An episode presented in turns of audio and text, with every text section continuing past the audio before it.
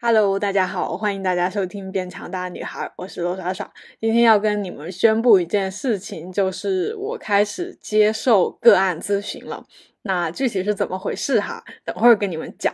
呃，我就发现我最近好像有很多新的决定性的事情跟你们宣布，就觉得挺有意思的。而且这好像也是我一直在期待的一个阶段，就是。过去一年，好像自己都是在等待，在沉淀，在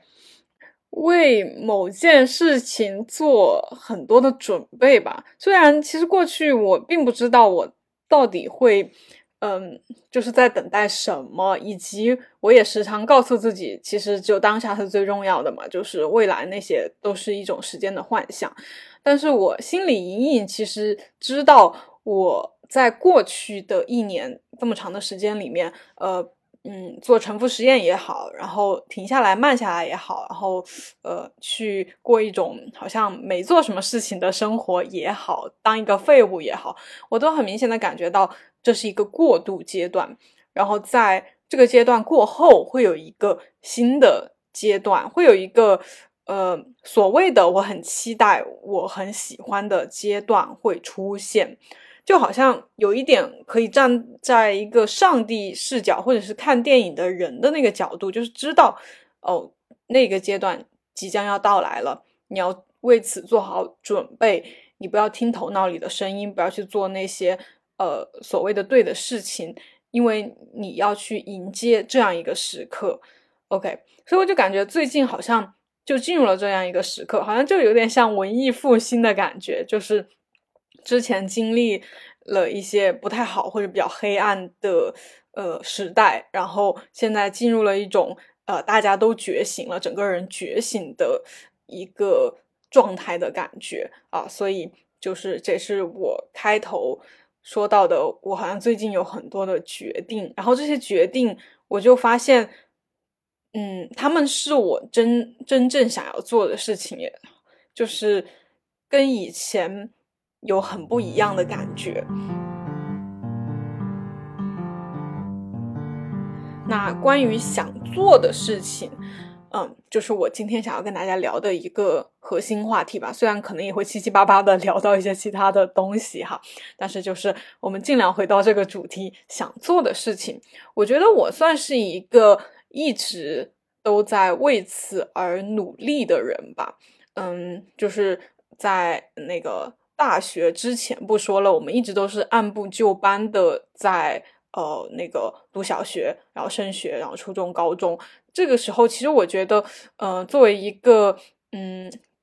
嗯中国就是这种亚洲小孩吧，就是其实你很难有一些发挥。特别我就是生在一个普通的家庭里，我的父母一直也。不会给我提供一些其他的引导或者渠道，说哦，你可能可以去追求一个自己的梦想啊，或者是呃，发掘一下自己的天赋啊。没有，他们因为他们自己在这一块也是呃没，就是没有的，几乎是没有的，因为他们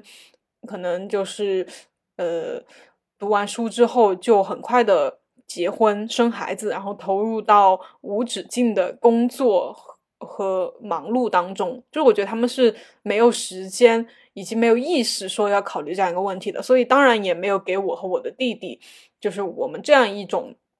提供这样一种东西。所以我觉得大概是在大学之前，都是处在一种被学业、课本、考试，还有那种青春期的一些烦恼吧，各种对各种小烦恼给填满的一种状态，很少去考虑说哦。我未来要成为一个什么样的人，要做一个什么样的事情？虽然我在初中的时候有那样一段稍微自由的时光吧，就是我觉得小学的时候可能属于呃有点太嗯，可能就是我我们那个时代的人啊，就是不是成熟的那么早早，就是小学的时候，我记得我更多的就是看一些漫画、一些言情小说呀，然后对自己写写日记啊，就是。不知道在干嘛，然后初中的时候好像有一点，呃，意识的觉醒，就是我很明显的感觉到，我很想成为一名作家，我很想去写自己的东西，去发表自己的东西。当然，在初中的时候，我也做了这样一些事情嘛。当然，没有做的很大，没有说成为一个呃知名作家，就是有写一点东西，有有也有发表一点东西。呃，但是后来升升入高中之后，就因为在初中可能没有做出一个很大的名堂吧，就是呃，比如说。呃，发真的是发表很多东西，然后出书啊什么的，然后就只是有一点小的水花，所以到了高中就有一点说，我可能没有办法呃成为一名作家呀，我可能没有办法去靠这个呃生存，去靠这个吃饭，对，然后就高中就完全的投入到了考大学这样一个目标当中，就没什么好说的，嗯。当时也有梦想说去上一些知名的高校，嗯，然后最后也也不错了，也考了一个不错的学校，然后嗯呃学了一个也还不错的 专业，但是总的来说都不是我呃对都不是我的嗯所谓的天命吧，就是不是我的那个东西，嗯，然后大学毕业之后，我也毅然决然的就是放弃了之前的专业和一些。说继续进修的打算吧，嗯，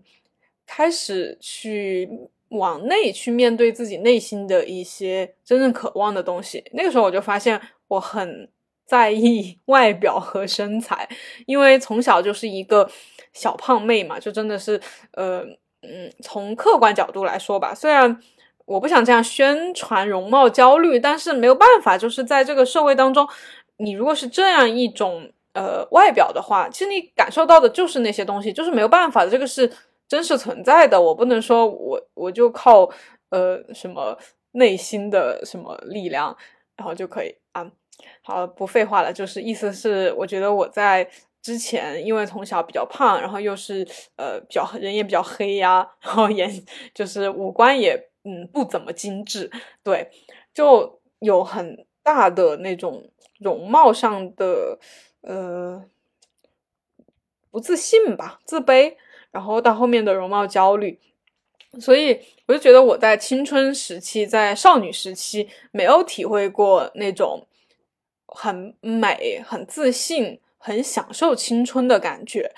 我就是在一大摞一大摞的作业当中，一次又次的考试当中，然后以及对自己外表无尽的失望当中度过过来的。呃，我那个时候我还记得，我特别爱看心理学的东西，我就觉得，呃，外表的东西，嗯，就是都是假的，都是虚，都是都是很怎么说，就是很肤浅的，然后就内在才是闪着光的。才是金子一般，就是你只要是金子，你都会被别人看见。所以说外表不重要，然后内心才是最重要的。呃，当然，当然这这个没有什么问题。我现在也觉得内心非常重要。但是就是大学毕业之后，我就突然因为大学的时候，呃，瘦下来了嘛，瘦下来之后，我就一下子体会到了那种胖的人和瘦的人，特别是女孩子，就是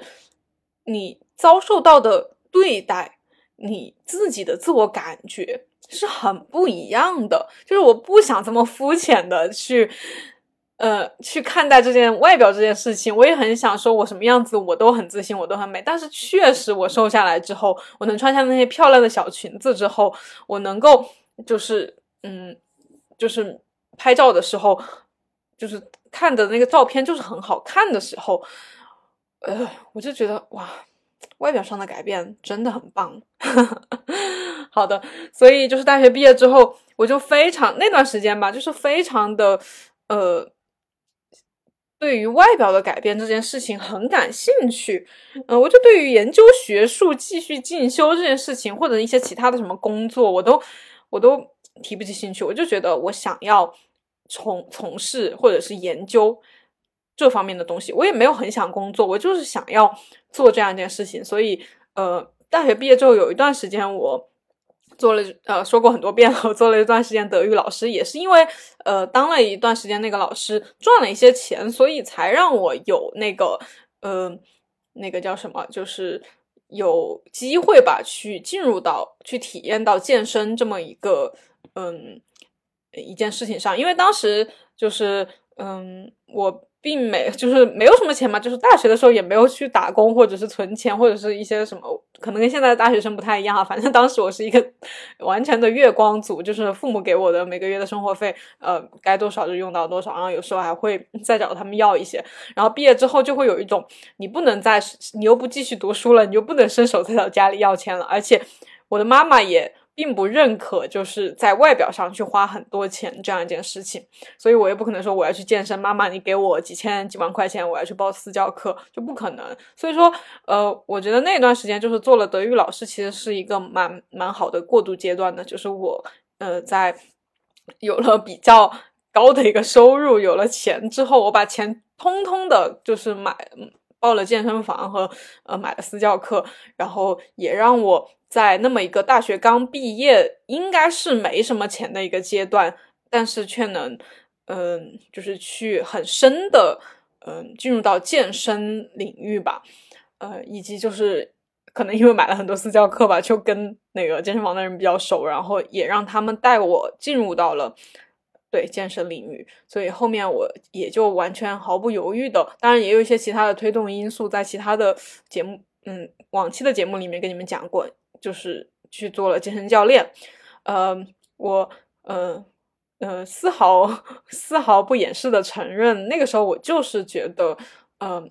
身材就是一切，嗯，那时候甚至我有一些想法，就是觉得为什么那些人那些不健身的人都是怎么想的？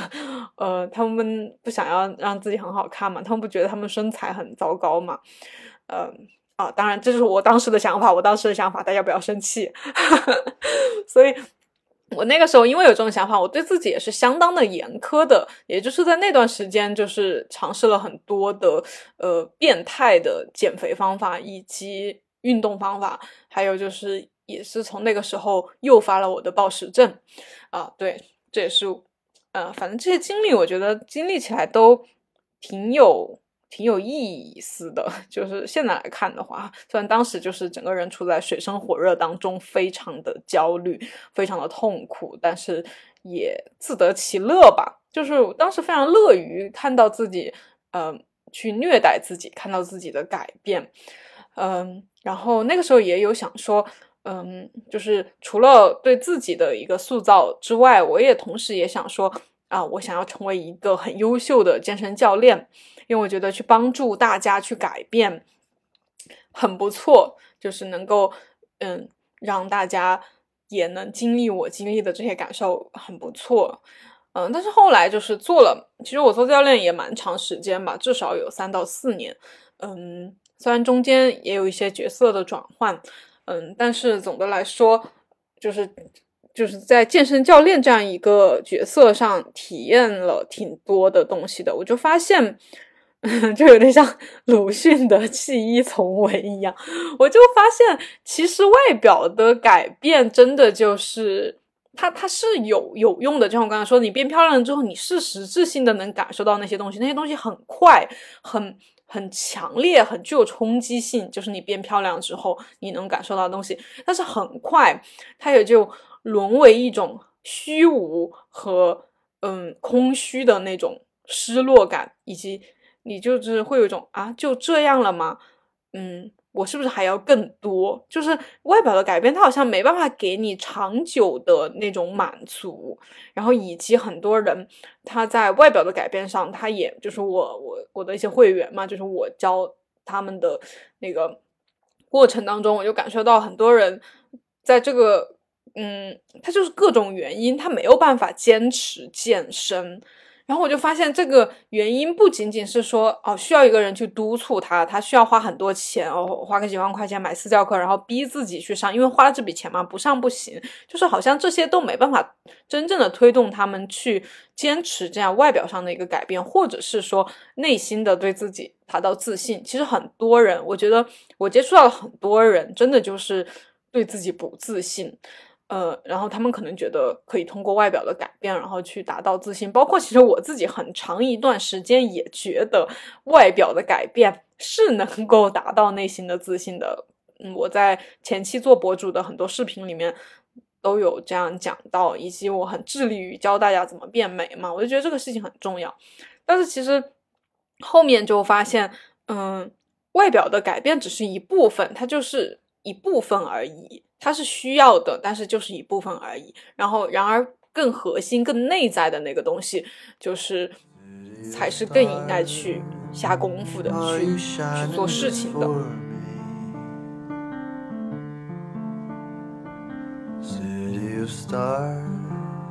所以呢，如果有关注我之前的、看过我之前视频的人，能够感觉到哈，其实我的整个视频就是内容方向的话，在后期逐渐的由外向内。就之前很多都是讲怎么减脂啊，怎么健身呀，做哪些动作呀，然后或者是一些暴食症如何恢复的话题吧，呃，怎么停止暴饮暴食。嗯，在后期呢，就逐渐的向内开始转化，我就更多的讲的是一些接受自己、正念呀，呃，心理上的一些东西吧。那个时候，其实我就很深的意识到，就是呃，健身这件事情好像不是我的那个天命，那个对那个真正的事情。嗯，所以后面后面的视频的更新。做博主这件事情，就是对我来说，我自己是无法感受到很大的满足感了，所以后面就是会经常性的出现停更，到后面呃彻底的停更，然后呃彻底停更的那个，也就是去年左右的那段时间，是我很多的在看最近跟你们讲的这些书的一个。一个阶段，然后我的思想受到了很大的冲击，然后我整个人就是大家也会有一种感觉，你接触到一个新的想法，或者是你看到一些新的书籍，你没办法很快的就接受它，你不可能看了一本书哦，觉得他讲的很好，然后你很快的思想就改变成他那个样子了，你其实会经历一段原来的思想和现在的这个新接受到的思想碰撞，然后呃互相的纠缠打斗，试图把对方给。打打倒的那样一个阶段，就就是很纠结，所以我觉得去年主要就是一个在斗争的一种感觉，就是呃新思想在慢慢的掩盖旧思想或者是怎么的一个过程哈。然后也是我在嗯，可能是去年年底的时候吧，有跟大家讲那个我想要做人生教练嘛，就是我有跟大家讲我最近几年就是这个身份。呃，不停的在转换，对，就是经历了很多次，毕业之后经历了很多次的行业转换，然后这一次我想要转到人生教练，对，然后后面就很长一段时间没有跟大家聊这个话题了。可能如果有人还有印象的话，会好奇，呃，你怎么样了？你你做人生教练怎么样了？或者是你有什么？呃，新的计划这种哈，嗯，我主要是这么一个原因，今天也是跟大家来讲一下，就是我在去了解人生教练这样一个嗯过程当中哈，我就发现其实跟以往就是跟以往的很多事情的一个步骤有重合，什么意思哈？就是再说回到我以前，嗯，就是可以说是做德语老师。嗯，因为当时德语老师可能这种外教行业，呃，这不叫外教，这叫外语培训行业，就是它没有那么严格的一个行业规则吧，呃，所以基本上可能就需要专四、专八或者那个德福的一个成绩，有点像那个雅思、托福的意思啦，就是，嗯，就可以了。然后以及你是德语专业的吧，然后就面试一下，那个对方觉得你还不错，就就可以，你就可以。然后我就发现，就是。呃，基本上大多数职业吧，可能你需要这样一个职业证书、资格证，或者进行一个培训，或者怎么的。包括健身教练也是吧，大家了解的也知道，健身教练可能要经过培训，然后要去考取一些，嗯，各就是有很多机构都有这种资格证，然后你可以去考这种资格证。呃，包括到后期，我不是说我后期的视频比较倾向于心理、内心的一些东西嘛，我就有。呃，好几次的去考虑要去学心理咨询师，因为心理咨询师也是一个，嗯，算是在国内比较热门，也是比较新兴的一个行业吧。就是也有一些机构可以提供培训，然后提供那个考证的一个服务，一个东西，然后你可以去考取一个证书，然后你可能凭这个证书，你就可以去从事这个职业。然后这些我都有了解，然后有一些我也部分的去考取了，比如健身教练，我就考过，考过一些证。对，嗯，包括国际认证和一些国内的，可能对大家没有听过的一些证。然后我就发现，嗯，这种，嗯包括人生教练，他也有，在国内好像没有。因为在国内这个职业好像就就很少很少听说，然后国外比较流行，国外就有这种认证，反正你就是去参加，然后你付钱，然后学习，然后你就得考试，然后就通过就是通过他们的一系列的考核嘛，然后就会有一个证，然后还可以不停的升级。反正我感觉大多数的这种这种怎么说，就是这种这种类型的职业就就是这个样子。然后我反正多少都有体验过，然后我就发现。我自己的体验来说，比如说那个呃，我比较熟悉的德育老师和健身教练这样一个职业嘛，我就发现，嗯，其实你做的好与不好，跟那个资格证可以说没有半毛钱关系。对，就是你是不是一个很好的德育老师或者健身教练，因为这两个。职业其实比较像嘛，都是老师、教练，就是引导一个初学者，然后慢慢、逐渐的在这个领域去精进、去拓展、去变得学到更多的东西。就是我觉得是很像的，就是你是否是一个好的老师、好的教练，完完全全不取决于你的证书。就是说，你哪怕有很多的，你四大国际认证全部都有了，你也有可能无法教好一个。呃，健身初学者对一个会员一个人，然后哪怕你可能一个证都没有，然后但是你自己在这方面是有很多自己的研究、理解和尝试，然后以及这个可能就是你的一个天赋、使命的东西。因为我觉得有些人，就我接触的一些健身教练哈，这些同行，就我觉得他们真的就是很适合做教练，我就很想要呃。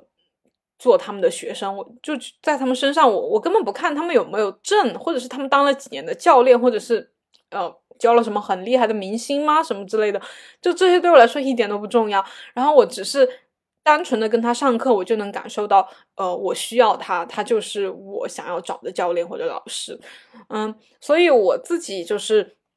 为什么没有继续做老师，继续做教练，也是这样一个原因，就是我在做了。做了不管是长短的时间之后，我都明显的感觉到，我并不是就哪怕其实我觉得我在做教练的那一段时间，我是做的很好的，我是有尽可能的把一切我可以提高的地方，以及我可以给对方带来的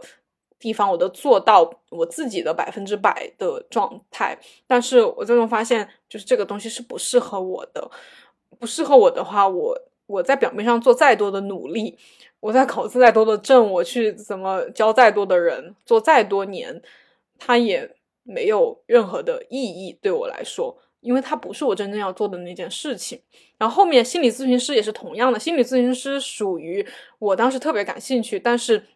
由于之前有这么一个阶段嘛，就是我经历之前的一些经历，我又很敏锐的能感觉到，我虽然对他感兴趣，但是他好像也不是，就是。嗯，no，就是就是他可挺好的，但是不是的一种感觉，因为可能经历了之前的事情，我内心好像知道，呃，我想要到底什么，但是我说不出来那个东西是什么。然后我可能就是在探索的过程中会遇到一些东西，比如说心理咨询师这样一个东西，他就在引领我往。那个方向去，因为在选择的过程当中，我就会进行判断，然后我就会更加知道我到底想要的是什么。所以，呃，其实那段时间我还就有好几次就下定决心想要报那个咨询师的课程，因为那个课程也需要比较高昂的学费了，然后也需要比较长时间，就是一般都要进行两年的那样一个学习。然后我就当时就觉得我。好像是我想做的，但是又感觉不是那么确确定。我不是心疼那个钱，或者是觉得学习时间很长，我就觉得那个东西好像不太能带给我真正想要的那个东西。然后心理咨询师，所以我犹豫了很几次，我几次打开页面 想要付钱，然后又退出，然后就觉得不不行，不是。然后后面通过一些机缘巧合，我就知道了人生教练这个东西嘛，然后我就发现，嗯。人生教练这个东西好像比心理咨询师更更是更像那个东西，然后我也去看了国外的一些培训和，对，就是怎么认证啊，怎么学习啊，我觉得还可以，还不错。但是，但是，好像也不是百分之百的，嗯，是那个东西。它只是有点像，有点对，但是好像不完全对。所以这也是我在很早之前，呃，去年的时候跟大家讲的是讲哦，我想要当人生教练，我想要去探索，我想要去了解。那个时候就是我刚刚知道嘛，然后刚刚进行了一些了解，觉得还不错。但后后面就是再也没有提到这个事情了，就是因为我发现好像也不是，那到底是什么呢？然后我就再也没有遇到一个嗯，就是一个东西了，所以就没有跟大家。展开讲这个话题了，然后今天就是又跟大家提到这个，就是因为我对终于发现了。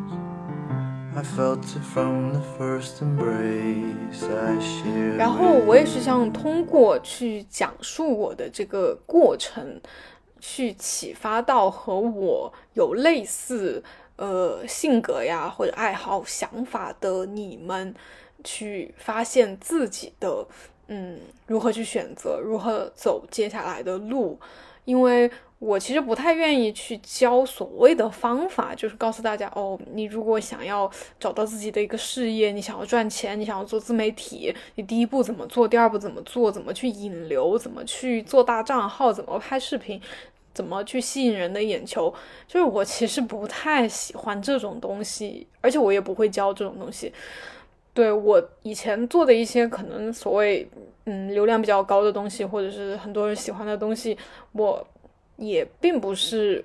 啊，可能有一些吧，部分的有一些是那种在嗯所谓的学习那种高流量的东西，但是大部分其实我都是呃按照自己的内心或者是嗯嗯直觉吧去创作的。然后我做的一些事情也基本上还是以自己为出发点的，所以我觉得。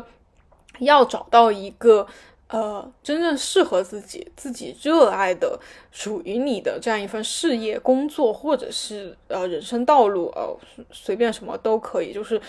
就是我们如何去走接下来的路，我觉得还是要嗯以自己为出发点。所以我就是希望通过分享我的故事，大家能够去感受到这种东西，然后自己去思考你们自己的问题。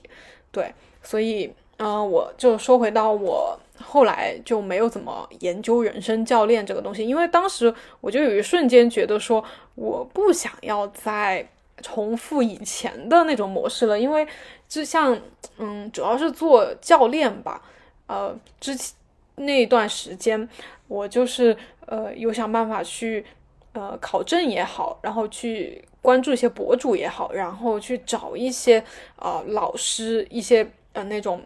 呃，可能水平以及他的那个经验比较丰富的教练学习，就是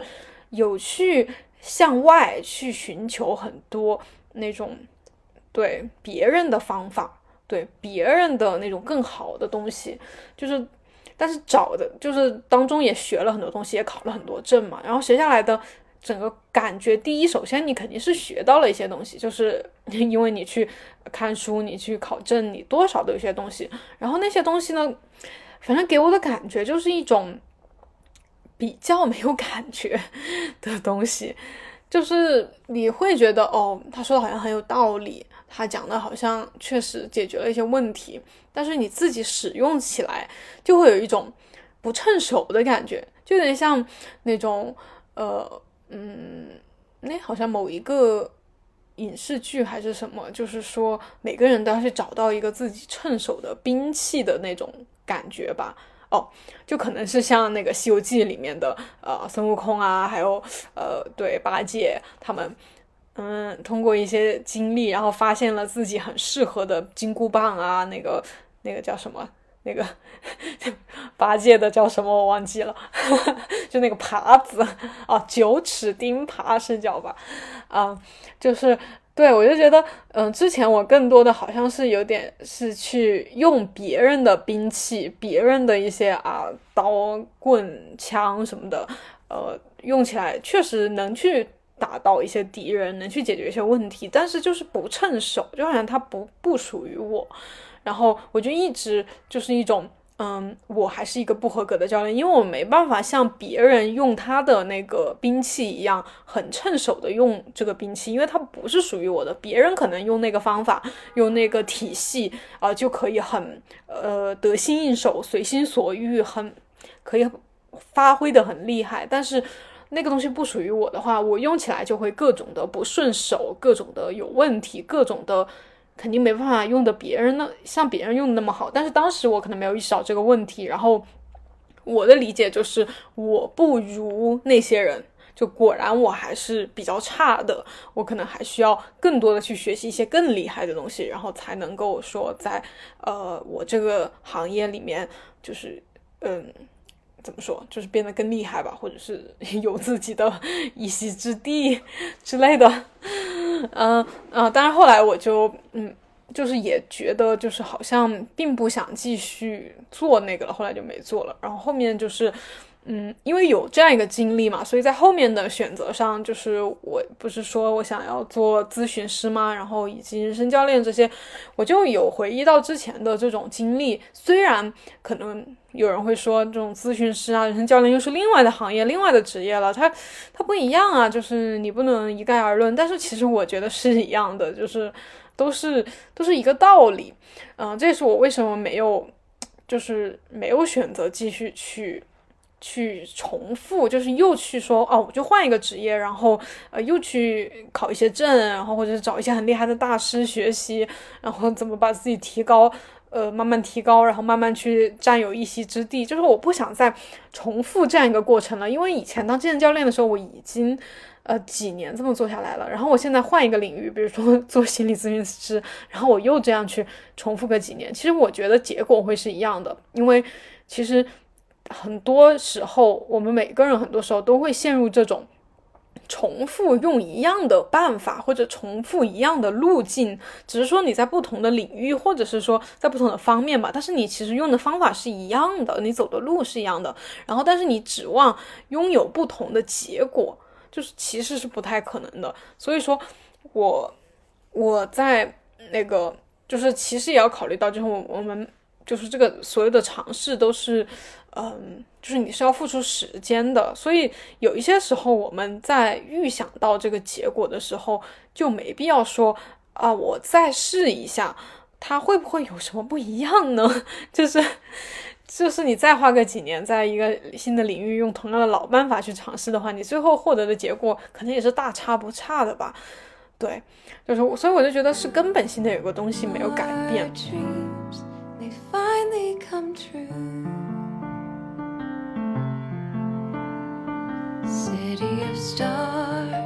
当然，就是在上一次跟你们讲我想要做人生教练之后，我意识到这个问题了，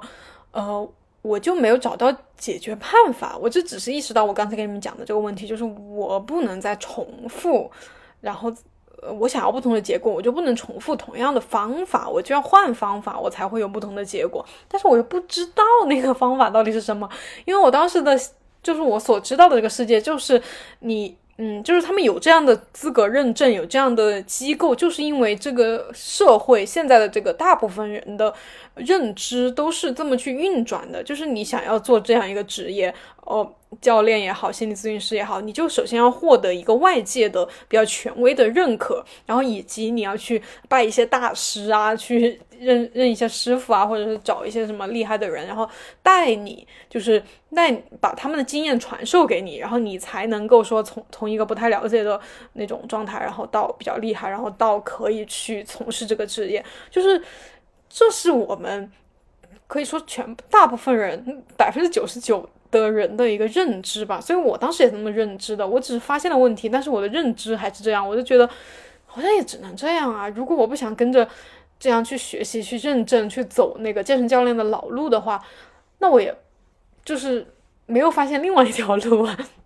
就是不知道不知道应该怎么办，所以我当时就搁置了这样一个想法。但是其实我内心对于说咨询师、人生教练这个东西、这个职业的内涵，他们里面所包含的东西，我是一直有嗯有想法的。或者有渴望和向往的，对，这个东西我是没有放下的，呃，然后就可能过了几个月吧，到最近，最近是发生了一些什么事情哈？我跟你们列举一下，就是首先第一个事情呢，就是我，嗯，跟我的弟弟有过几次有点类似咨询式的。嗯，聊天，嗯，这是个什么情况呢？就是因为我弟弟是大学生嘛，然后他目前是大三下学期，然后这一学期的课比较少。之前就是疫情，再加上课又比较多，所以之前我们其实是比较少，呃，聚的，然后 就是很少会聚在一起聊天，而且，而且。就是我跟我弟弟长，因为我跟我弟弟相差七岁，就是我们长时间的一个呃相处模式，就是有点像呃 有点像我是他的半个妈妈，或者是我是他一个比较年长的，但是呃关系又会亲密一点的这样一个朋友，就是我们的关系会更像这样一些。可能我自己之前的认知吧，我虽然努力的想要说跟他做朋友，但是因为年纪的差距以及小时候就是爸父母比较不管我们，然后我就会承担起呃他的父母这样一个角色，所以很多时候可能都是我在教他，我在呃引导他，就是可能是他听我的话这样一种这样一种状态比较多。然后嗯，这一学期呢，因为他课比较少了，之后有。就是星期一的时候嘛，他就一天都没有课，然后我们就暂，就是莫名其妙的，反正就暂时约定说星期一的时候可以一起到处玩一下，因为对，就是周末人会现在疫情开放，就是周末人真的好多，然后我就觉得工作日出去玩的话会比较舒服一点，就是会放松一点，不会人来人往人太多的感觉。好，反正就是我们约定周一出来玩嘛，然后这学期开学可能已经过去了。四周多的样子吧，所以我们大概约见有四次左右，嗯，然后都是我们两个人一起。其实我们两个人一起，嗯，出去玩的这样一个状态也还比较少诶，因为 就是刚像刚才跟大家说的，就是以前我可能更多的处在一个长辈的这样一个位置，就是觉得我们两个有啥好玩的，我们俩爱好又不太一样，对，就是。虽然以前有一起健身吧，但是男女健身反正就是各见各的，也不会有太多的沟通。嗯，对，而且更多的把他当做一个小小孩那种，就没有那种平等的沟通过。然后反正就是以前我们就大概是这样一个模式。然后这一学期呢，就是我觉得我因为这大半年有些改变，然后他这大半年也经历了一些对青春期的挫挫折。对，就是他自己也成长了很多，就相当于说，我好像我是属于那种把自己的一些东西给放下了，有点把自己往下放的感觉。然后他是由于成长了，有种往上走的感觉。然后我们两个就刚好有一种达到了一个高度、一个水平的这样一个状态，呃，所以。哦，所以就是我们，呃，就是当时也没有这种想法，我们就只是想着说星期一出来玩，但是由于玩的时候我们就会聊天嘛，我们两个都，嗯。思想有些改变之后，就像刚才说的，我们达到了高度，在聊一些东西的时候，莫名其妙的就会，呃，非常的契合。虽然说我们是一起长大的，其实我们有相当多的共同话题，但是我觉得以前聊天更多的有点就像那种玩的好的朋友，就是聊的都是一些比较偏娱乐性、比较偏开玩笑，以及呃讨论一些八卦的那种那种话题嘛。呃，或者是我在教他做人这样的话题，然后这一次呢，我觉得我们在这种内心层面上对于一些事物的看法竟然达到了一致，然后所以我们就出现了一种沟通的那种感觉，就是你说一些你的问题，然后我说一些我的问题，然后我们互相的去找到这个问题的一个解决思路，或者是呃怎么去。怎么去看待嘛？就是我们出现了一种互相彼此沟通、交流和那种那种感觉，然后，所以目前四次下来，每一次我们两个在对，就是在这种感觉之下呢，就是互相都会有很多的启发和呃那种很奇妙的灵感出现，就是对于某一些问题，我们就有了一些新的看法，然后以及。这个看法会指导我们接下来如何更好的去解决这个问题，或者是走好这目前的这个阶段吧。然后我觉得这种感觉非常的棒，就是这种面一对一的这种沟通和聊天，因为以前。嗯，还有个状况就是我我有一个很好的朋友嘛，就之前最早的播客有出来跟我一起跟大家聊天的，就是那个朋友，他是我们就是跟我们一起从小长大的，所以我们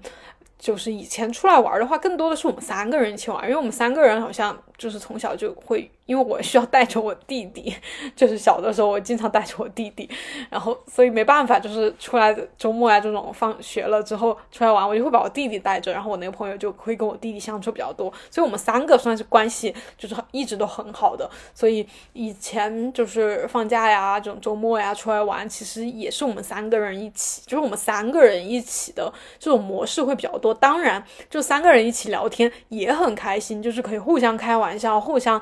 呃，聊一些有的没的，当然也会聊一些比较深刻的，呃，这种心理方面的东西，呃，但是其实跟一对一的感觉还是很不一样的，就是一对 不是一对多也不叫一对多，就是多人的聊天也也很有趣，但是一对一的他那种东西其实是多人一起的时候没有的。其实大家可以想象嘛，就是当一对一的时候，呃，如果互相彼此都会比较。嗯，放下一些防备的话，其实比较容易敞开自己，然后有一些火花和呃那些东西出来。然后多人的话，其实你很难去跟某，就是你很难说每一个人互相之间，就是比如 A B C D，A 跟 B 跟 C 跟 D，就是每一个人都能够卸下心防，然后去敞开自己，就是比较难的。对，因为我们跟 A 哦，比如 A 跟 B 很好，但是它跟 C 不一定能达到那么好的程度。OK，我只是稍微解释一下，大家应该能够体会啊。所以就是这次也是刚好，就是我们很少这种一对一的这样去嗯沟通，然后我对比之前我们三个人一起，我就觉得很不一样。然后再加上最近还有一个事情就是呃。对，就是最近，嗯，比较巧合的，就是我参加了一些那种有点像社群活动的吧，就是很多人一起做瑜伽，然后一起坐下来看书、阅读，然后一起交流的这样一些活动，然后就是多人一起的嘛。其实以前我就对这种活动还蛮感兴趣的，相信很多人都感兴趣哈，就是就是对，就是喜欢这样嘛。然后我这样去了几次呢，就。是两三次吧，也不是很多。对我的感觉，当然当下就是当下去体验的时候，那个感觉是很好的。然后后面就是因为在里面认识了一些人嘛，然后两三次下来，他们有再邀请我说接下一次在一起。呃，然后我当当下的想法，其实他们说的时候，我当时就会有一种。没有那么想要答应的感觉，但是我觉得这个事情是一件好事，是一件不错的事情，但是我没有那么想要答应，所以事后我回到家里有去呃展开这样一股没有那么想要答应到底是怎么回事，呃，我就发现，嗯，至少目前对于现阶段的我来说，嗯，这种多人的沟通。就是好像没有那么能够激起我的火花，也就是他也不错，就像你就像你谈恋爱一样的感觉。就是我对这种多人的沟通，就像是一个我觉得还不错的男性，呃，还可以跟他一起挺开心的，但是没有那那一种很有感觉的感觉，大家懂吗？就是那种就是你了，就是肯定是你了，这辈子就是你了 的那种感觉。然后我对于这种一对一的沟通，我就一种。就是你，就是就是你，就是那种命中注定，就是你就是那一位的那种感觉。然后再回溯我的这个经历哈，其实，在最开始的德语老师也好，因为德语老师其实呃一般来说是小班教学，然后我也有上过一对一的那种对那种课嘛，然后后面私人教练基本上就是一对一的，然后到。到后面，我对这个咨询师很感兴趣，还有人生教练很感兴趣，这些都是一对一的。就大家发现没有，我其实一直以来的这个选择，百分之九十都是在选择这种一对一的模式。然后中间有一个岔开了的那种岔子是什么呢？就是我做博主了嘛，就是反正跟随时代的潮流，然后开始做博主。然后博主其实大家可以想象一下，其实更多的就是一种一对很多很多的这种感觉，以及你甚至就感受不到那个对象了，就是就是像你一个人的那种，就是那那种。高处不胜寒，就是你一个人站在很高的地方，然后你知道周围有很多人，但是他离你很远，然后你看不到他们的眼神，无法和他们沟通，然后只有你一个人一直在那里，呃，对，不停不停的讲。包括这个播客，其实也是，嗯嗯，但是播客还是稍微有点不一样的，就是就是，嗯，我觉得我在录制播客的时候。嗯，跟跟拍视频的时候还是状态很不一样的。这个可能，呃，这个我们今天暂时不展开吧。就是我想还是回到主题上一点哈。然后我做博主呢，其实更多的就是那种一个人自说自话，自己跟自己沟通，然后自己拍摄，然后自己去表达自己。然后虽然能够接收到很多的评论，很多的呃私信之类的吧，但是其实这种感觉。嗯，大家可以想象一下，我无法很精准的表达。我我想了又想，就是，嗯，你是还是有种无法触及到对方的感觉，就是跟那种一对一不一样。而且，呃，可能我之前做博主的时候没有很好的调整自己的心态吧，就是总觉得说，呃，我要表现，尽量表现我更好的一面，就是很少，极少去表现自己比较。那啥的一面，就是对，就是不太好的一面，以及我可能曾经表表现出自己比较多样性的一面哈，比如说我之前有跟大家分享自己整容啊，然后分享自己的一些呃断食的体验啊、尝试啊，就是这种大家可能觉得会嗯不太好，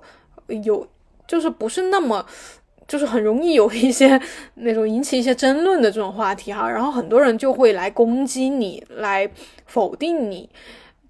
就会让你觉得你不敢完全的表达自己，完全的展露你自己。所以我在做博主之后，我就觉得个人是越来越紧缩的，然后更加远离那种与真实的人去沟通的那种感觉。然后虽然做博主也坚持做了三四三四年吧，但是。就是我就发现个人是越来越紧缩的，以及到后面就是真的是不想做了。虽然就是我有在不想做之后呢，就像最近我不是又开始拍视频了嘛，其实一直有就是我应该拍视频这样一种想法。因为一方面就是现在的大趋势就是这样，就是大家都在拍视频啊，视频时代，然后这种互联网时代、自媒体时代，就是你不拍视频就显得好像好像。不应该呀，就是就跟感觉现在拍视频就跟当时读书是一样的，你怎么能不读书呢？你一个呃小孩子你就应该读书啊！现在你想要去嗯自由职业，然后呃发展自己的什么，然后你就应该要拍视频啊，而且就应该是当做你最重要的事情来做。所以我不是对最近又拍视频，我觉得跟这个想法，跟这个根深蒂固的想法就是有关系。嗯，当然我不说这个想法很有问题了，但是就是你们懂的，就是你不能，你真实的内心不能被想法所左右，不能被这个是对的，这个是应该的这种想法所左右啊。所以我觉得我不想做博主，也有很大一部分是这个原因，就是上上期吧跟大家说了是受不了别人的指指点点，当然这个也也比较重要。但是我这一周深挖下来，我又发现自己。好像是这部分的渴望被给断掉了，就我没有办法跟人一对一的这样去交流和沟通了。嗯，好的。然后包括我后面，就是我做博主期间，其实就刚才讲的那种多人活动嘛，其实我一直都想参加这种多人活动，但是其实每一次参加参加下来，我都有一种不适感。或者是说怅然若失的感觉，就是一种我好像以为可以在这里得到什么，但是好像也没有得到什么的那种感觉，就是不太对的那种感觉。嗯，对，因为我想参加多人活动，就是想要与人去连接嘛。嗯，对，所以啊，就说到就说到最近了，就是这一系列的事情就推动我到了最近，就最近。嗯，我就像开头那样说的嘛，我开始接受个案的咨询了。那我不知道，就是听众里面有没有对这种咨询师或者是相关对或者健身教练什么的这些会比较感兴趣的呃朋友哈，就是你们在。就是想要去从事之前，我记得以前也有好多粉丝，呃，对一些观众，就是我的视频平台那边就有很多人问我，就是我也想成为一个教练，我应该怎么怎么办？我现在是不是要去考一个什么证？然后我是不是要到哪里实习之类的吧？嗯，然后我就反正当时有把我的经验分享给他们嘛。然后现在呢，其实我的想法就是说，嗯。如果你你想要做这个事情的话，你自然就可以做到。你并不需要去一定要去考个什么证，一定要具有多少多少的经验，你现在就可以开始。因为我们大家可以看一下哈，像健身教练或者心理咨询师这样，包括人生教练这种比较新兴的职业，其实市场上是真的是鱼龙混杂的。就是我不去评论这些人哈，以及我们。是肯定是不想成为呃搅乱这个行业，或者是呃让大家对于这个行业有偏见的这样一个呃，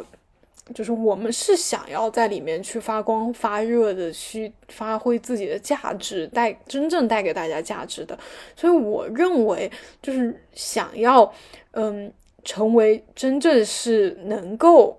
嗯。发挥出价值，能够帮助到他人，因为刚刚讲的几个职业其实都是一种利他、帮助他人的一种呃状态，以及这个行业没有唯一的呃所谓的资格认证或者是标杆或者是体系吧，呃，就现在就处在一种嗯。就是各成一派，就是百家争鸣的那种感觉。比如说健身教练，其实国内国外都有非常多的机构和认证，就是各种类型的各种呃方式的了解的，应该就知道。嗯，这里就不多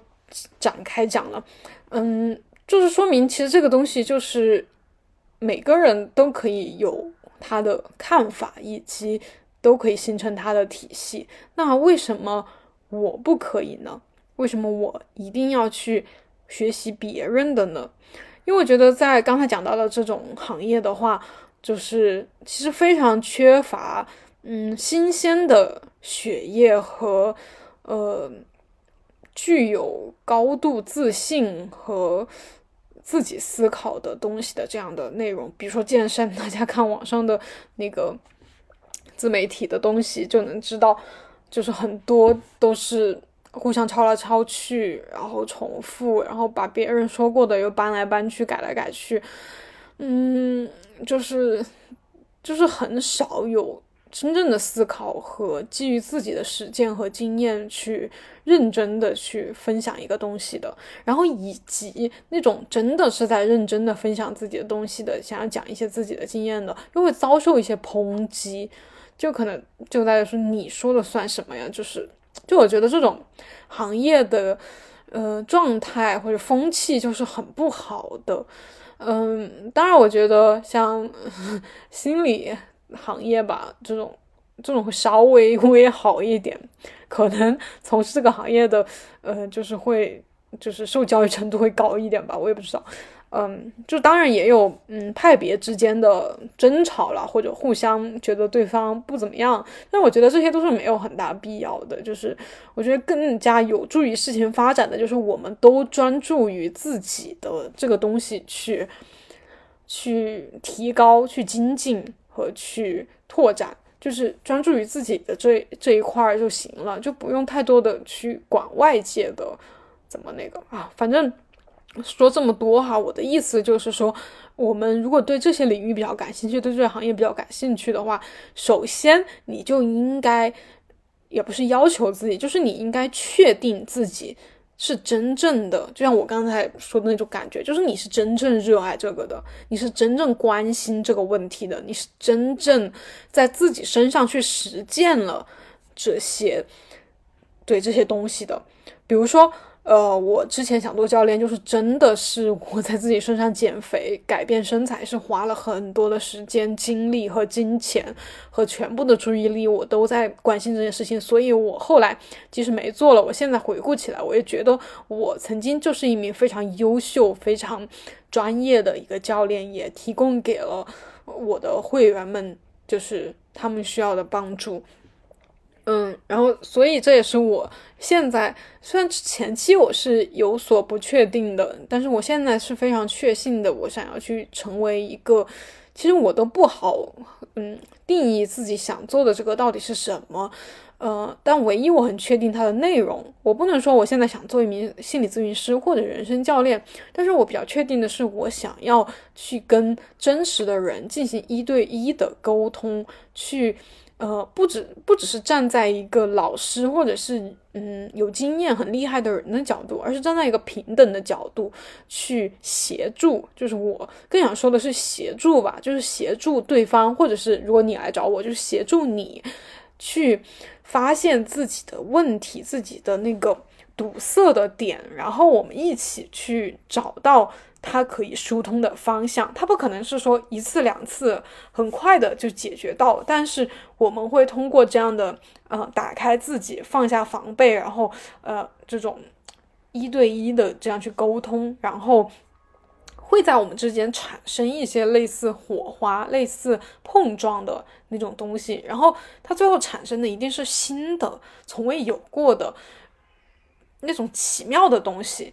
这就我现在无法给你们描述它具体是一个什么东西，但是据我呃体会过的经验来说的话，它就是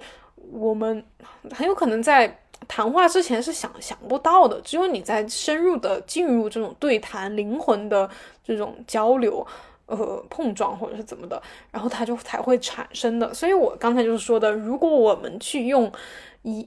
以前的人或者是别人的理论、别人的方法。那些，嗯，刻板印象，那些觉得应该怎么样，应该先说这句话，再说那句话，先分析这个问题，再分析那个问题，然后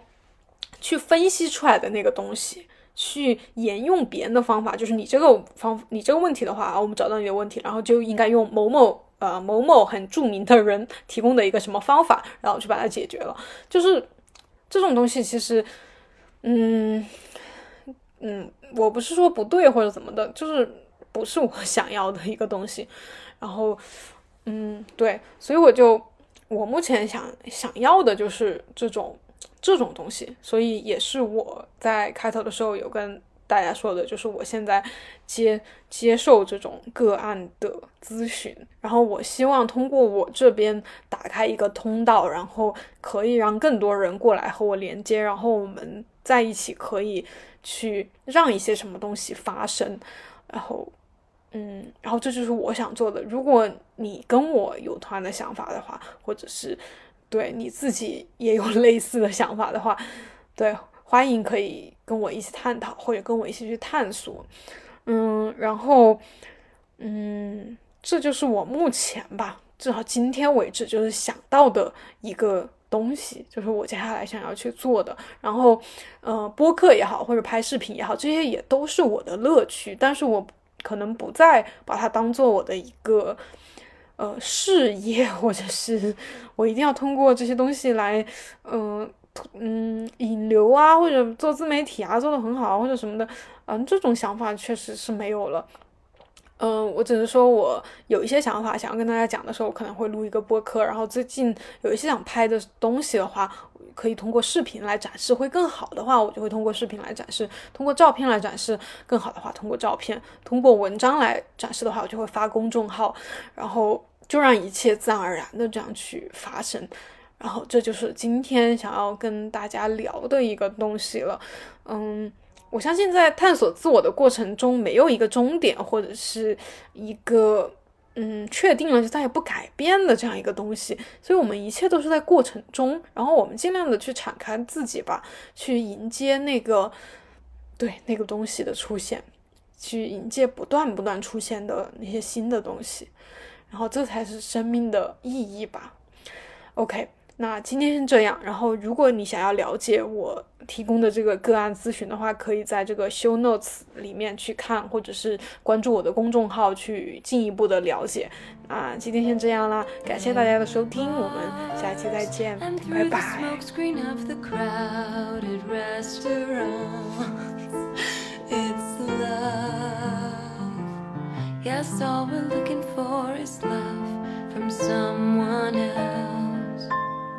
A rush, a glance, a touch, a dance, a look in somebody's eyes to light up the skies, to open the world and send it reeling. A voice that says I'll be here and you'll be alright.